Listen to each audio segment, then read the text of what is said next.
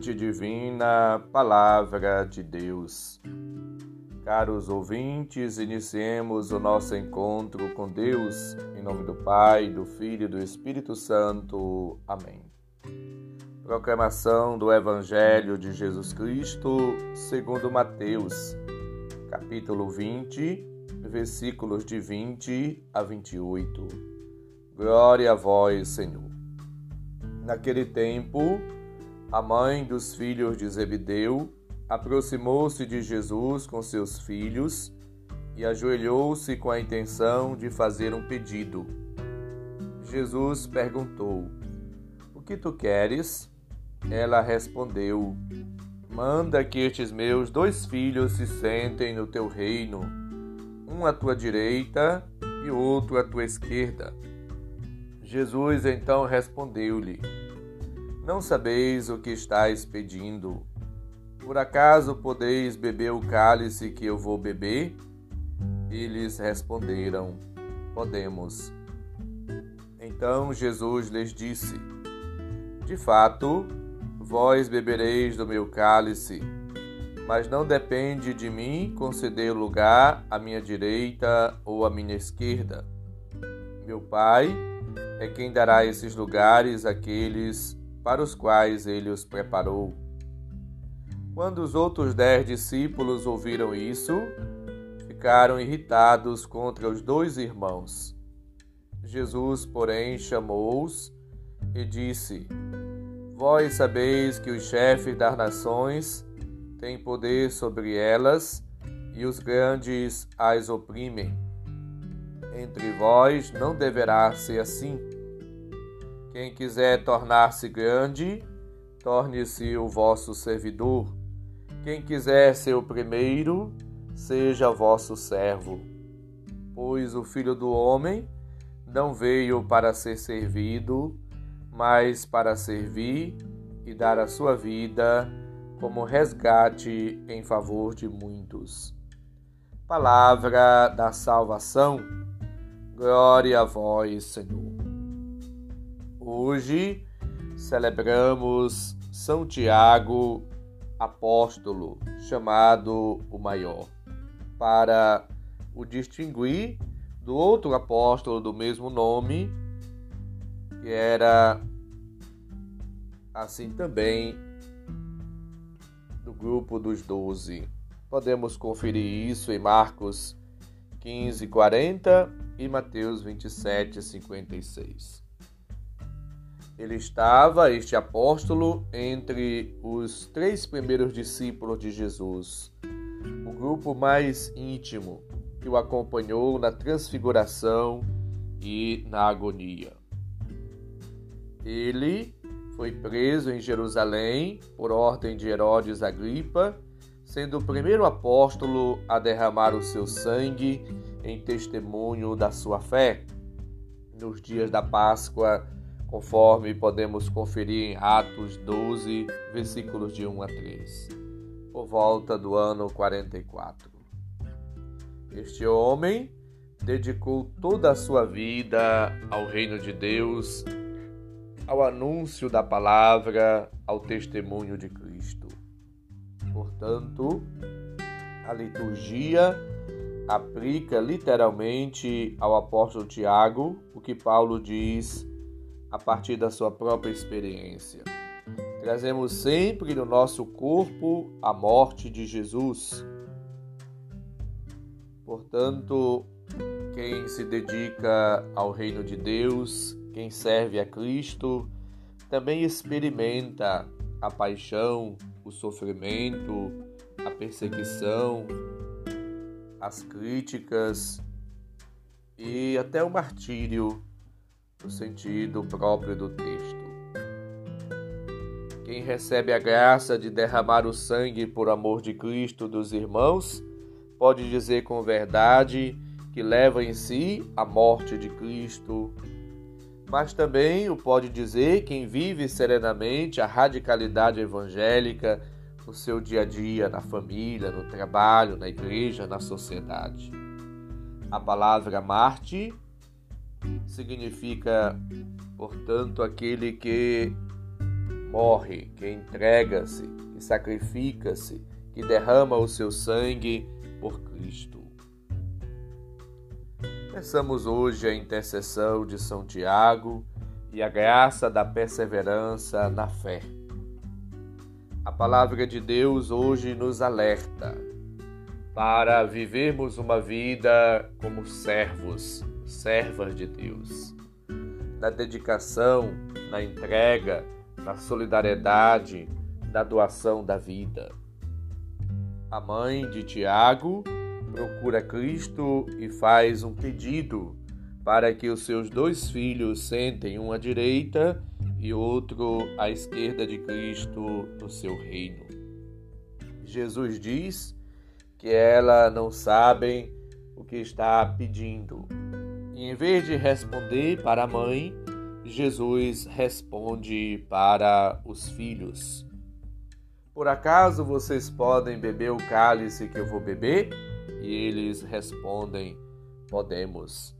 Jesus diz: Vocês beberão do meu cálice, mas não cabe a mim dizer se vocês vão sentar à direita ou à esquerda, mas só o meu Pai dará este lugar àqueles a quem ele preparou. E acrescenta: quem quiser ser, portanto, grande de Jesus, deve tornar-se eh, servo de todos. Quem quiser de Jesus, os primeiros lugares, quem quiser, portanto, viver uma vida nova, deve ser o servidor de todos.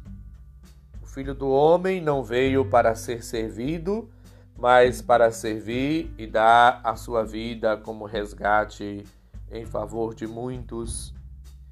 Jesus ainda alerta: Vós não sabeis que o chefe das nações tem poder sobre elas e os grandes as oprimes? Entre vós não deverá ser assim.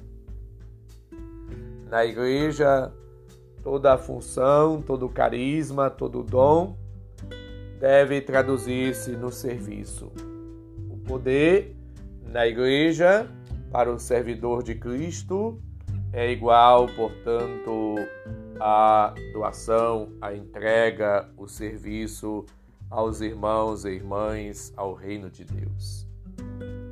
Não devemos, a exemplo das sociedades e da organização civil, buscar status, poder, prestígio reconhecimento, mas servir a Deus e aos irmãos na abertura do coração, na partilha, na solidariedade, na dedicação, no amor a Deus e ao próximo vivendo uma vida de doação, de entrega, sem pretensão de posição privilegiada, de status é, à direita ou à esquerda de Jesus, mas dedicando-nos ao serviço a todos.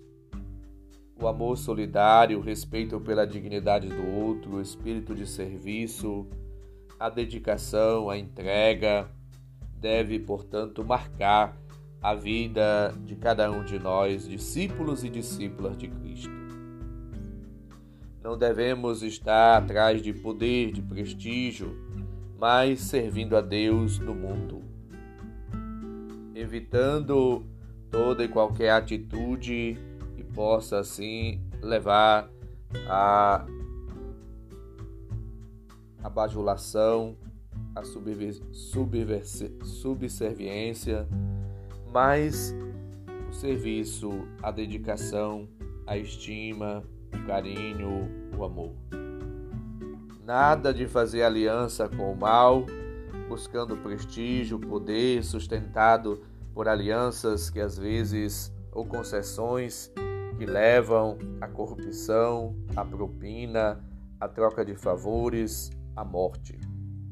É preciso servir a Deus de maneira livre, a exemplo de Jesus, devemos todos nós dar nossa vida, fazer escolhas e agir, fazer parcerias em prol do bem do próximo, dos outros.